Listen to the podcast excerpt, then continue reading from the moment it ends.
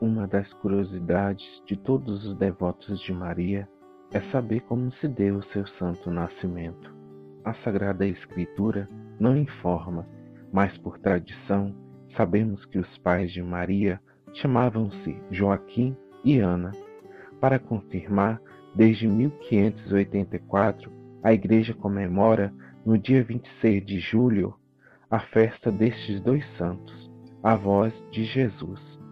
Joaquim e Ana estavam casados há 20 anos e já eram de idade avançada, mas não possuíam filhos, pois Ana era estéril. Um dia, Joaquim foi censurado por um sacerdote no templo. Não é certo se misturar entre os que oferecem sacrifícios a Deus, visto que o Senhor não te abençoou com filhos. Triste, Joaquim fugiu para o deserto, sem sequer falar com sua esposa. Lá, armou uma tenda e jejuou durante quarenta dias e quarenta noites, dizendo a si mesmo: Não sairei daqui nem para comer, nem para beber, até que me visite o Senhor, meu Deus. Minha oração me sirva de comida e de bebida. Ana, angustiada, lembrou a Deus a promessa feita. Senhor Deus onipotente, tu que dás filhos a toda criatura, aos animais selvagens, aos jumentos, aos animais domésticos, aos peixes, às aves, dando-lhes o poder de serem felizes, só a mim que afastastes a tua face?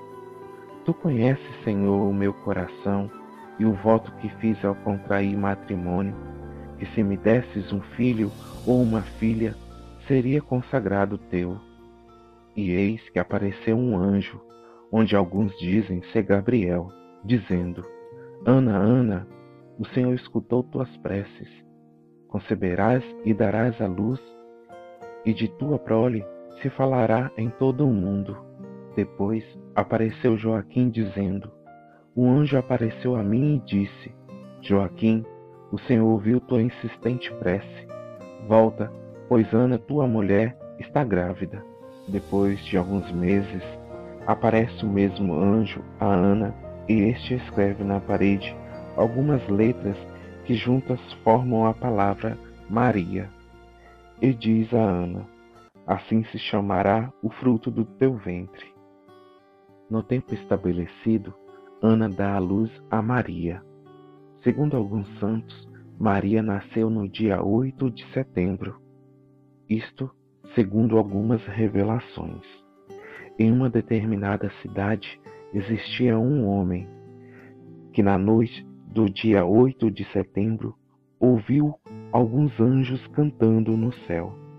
Então ele perguntou aos anjos qual o motivo do canto. E os anjos responderam que cantavam em razão da sua alegria, porque naquela noite nasceu a Virgem Maria. Quando Maria completou seis meses, sua mãe a pôs no chão para ver se já era capaz de parar de pé. Ela, depois de andar sete passos, voltou ao colo de sua mãe. Logo que Maria completou três anos de idade, a levaram ao templo para se cumprir a promessa, onde, todos os dias, era alimentada pelas mãos de um anjo. Permaneceu no templo até ser prometida em casamento a José. Padre Antônio Vieira vai dizer sobre o nascimento de Maria. Para que ela nasceu? Nasceu para que dela nascesse Deus. Perguntai aos enfermos, para que nasce essa celestial menina?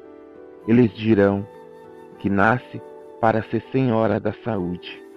Perguntai aos pobres, dirão que nasce para ser senhora dos remédios. Perguntai aos desamparados, dirão que nasce para ser senhora do amparo. Perguntai aos desconsolados, dirão que nasce para ser senhora da consolação. Perguntai aos tristes, dirão que nasce para ser senhora dos prazeres. Perguntai aos desesperados, dirão que nasce para ser senhora da esperança. Os cegos dirão que nasce para ser senhora da luz. Os discordes para ser senhora da paz. Os desencaminhados para ser senhora da guia. Os pecadores dirão que nasce para ser Senhora da graça, e todos os seus devotos para ser Senhora da glória. E se todas essas vozes se unirem em uma só voz, dirão que nasce para ser Maria e Mãe de Jesus. Pelos manuscritos sagrados, Maria conheceu o Criador e apaixonou-se por ele. Vivia imaginando em pensamentos as manifestações divinas que lia nos papiros e seu amor crescia cada vez mais. Tanto evoluiu e cresceu que atingiu uma imensa grandeza, ocupando a sua mente e todas as fibras do coração. Ela sentia que era uma necessidade de sua alma agradar a Deus em todos os momentos de sua existência.